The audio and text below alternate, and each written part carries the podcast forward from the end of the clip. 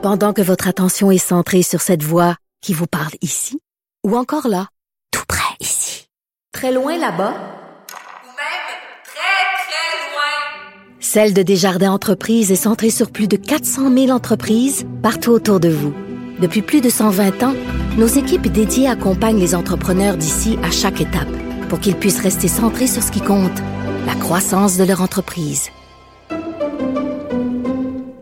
Les effrontés. Pour souligner, entre guillemets, hein, la journée internationale pour l'élimination de la violence à l'égard des femmes. Et aussi, c'est le début des 12 journées d'action contre la violence faite aux femmes. Nous revenons sur les nombreuses, nombreuses nombreuses lacunes de notre système judiciaire en lien aux violences faites aux femmes avec l'experte Rachel Gagnon. Bonjour, Madame Gagnon. Oui, bonjour. Vous êtes professeure au département des sciences juridiques de l'UQAM et directrice à l'Institut de recherche et d'études féministes du même université. Euh, J'en ai souvent des personnes à mon micro euh, qui viennent dénoncer euh, les espèces d'incongruités de notre système euh, judiciaire euh, par rapport à la violence faite aux femmes. Mais avant qu'on en parle, je veux juste rappeler, parce que j'aime ça le rappeler, OK, que selon l'initiative canadienne sur la prévention des homicides familiaux, 662 personnes ont été victimes d'homicides familial au Canada en 2010 et 2018, la majorité étant des femmes. Et au Québec, c'est 19 000 infractions contre la personne qui sont commises chaque année dans un contexte conjugal on a un méchant problème. Ben c'est sûr, c'est un problème qui perdure dans le temps.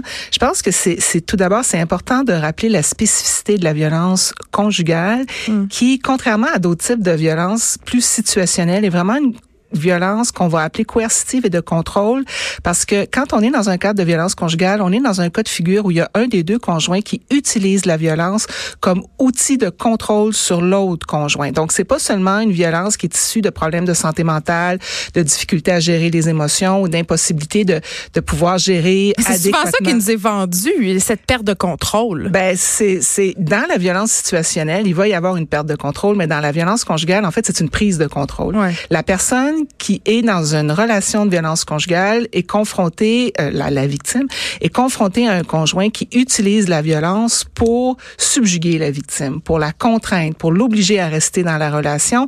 C'est euh, et, et c'est une violence qui est très genrée. Quand on est dans les cas de violence coercitive et de contrôle, 90% des auteurs de cette violence-là sont des hommes. Donc on n'est pas en train de dire qu'il y a que des hommes qui contrôlent et que des femmes qui sont des victimes, mm. mais il faut quand même garder les chiffres euh, vraiment euh, en tête. Il faut penser que les femmes contrôlantes sont l'exception et que les hommes victimes sont l'exception. La règle, c'est la victime qui est une femme et l'auteur de la violence qui est un homme et qui utilise cette violence-là parce qu'il ne peut pas accepter de mettre fin à sa relation. Oui, parce que souvent, euh, bon, euh, les événements malheureux, les meurtres conjugaux, tout ça, ça se passe euh, dans cette étape un peu charnière de la séparation.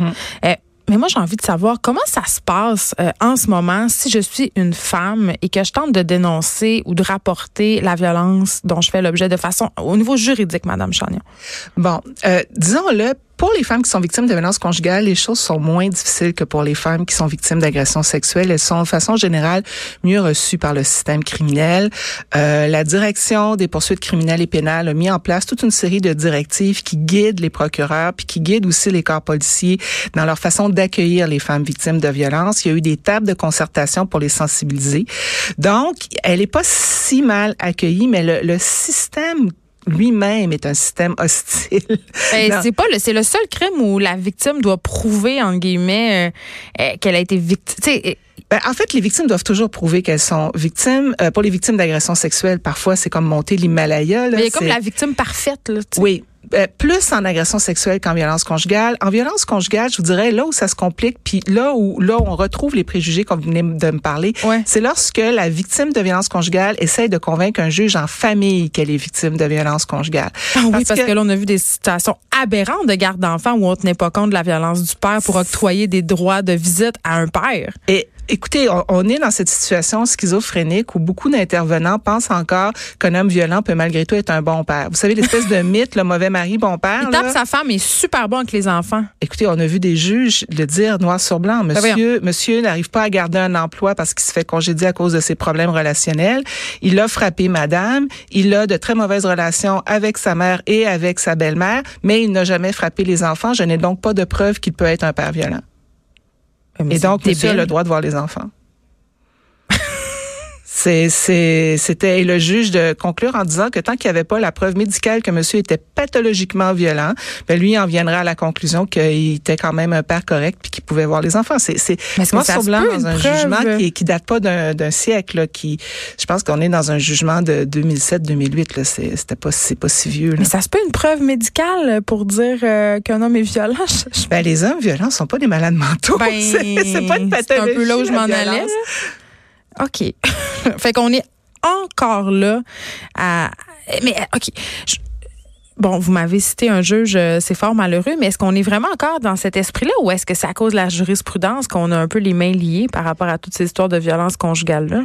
C'est sûr que le- le- les antécédents judiciaires viennent un peu guider les juges dans leurs décisions. Ouais. Mais je vous dirais que particulièrement en matière familiale. En matière criminelle, euh, on a fait une étude récemment où on a demandé à des femmes qui ont, qui ont été victimes de violences, qui ont porté plainte, de nous faire un peu le récit de leur expérience en justice. On arrive à des... C'est très varié, hein? Mais bon, la, la principale source de mécontentement de ces femmes-là, c'est un, il y en a plusieurs qui se sont pas sentis crus. Quand, puis je vous dis que c'est moins pire que pour les cas d'agression sexuelle, mais même les femmes victimes de violences conjugales, de violence psychologique en plus, un autre coche au-dessus.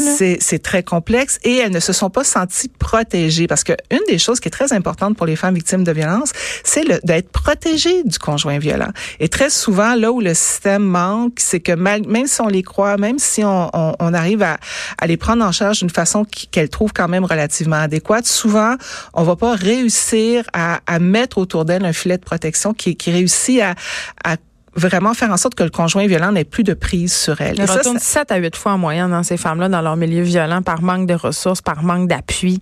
vous le dites très clairement, ce n'est pas parce qu'elles sont pas bien dans leur tête qu'elles retournent vers le conjoint violent. C'est souvent une question d'enjeu économique.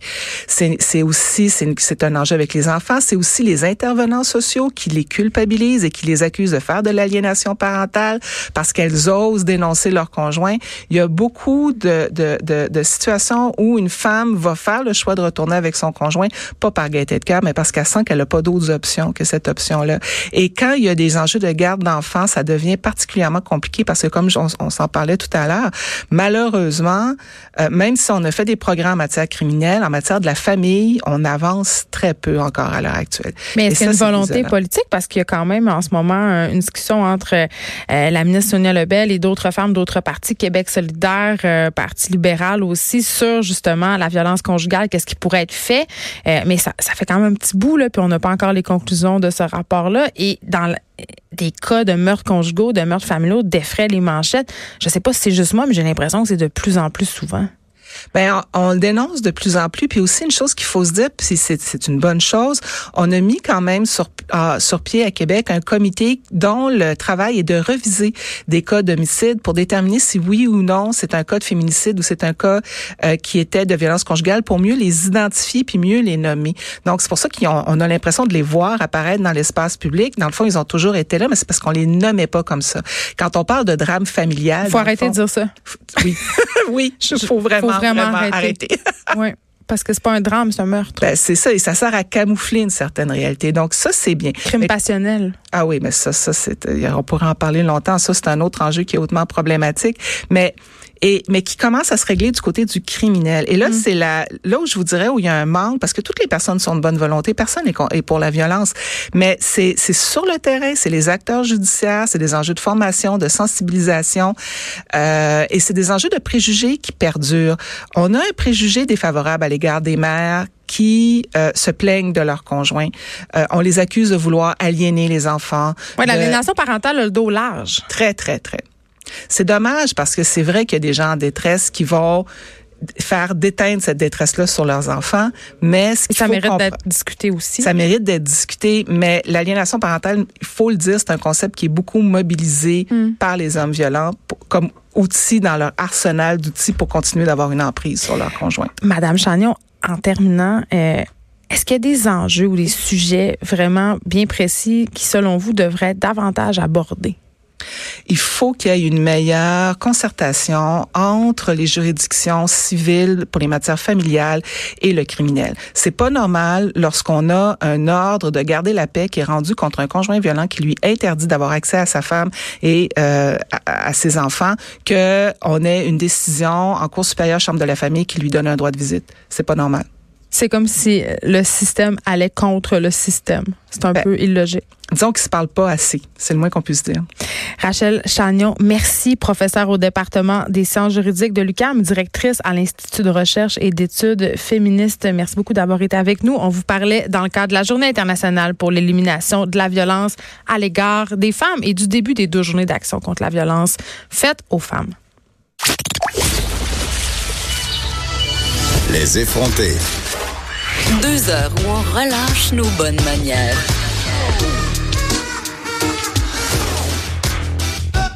Cube Radio.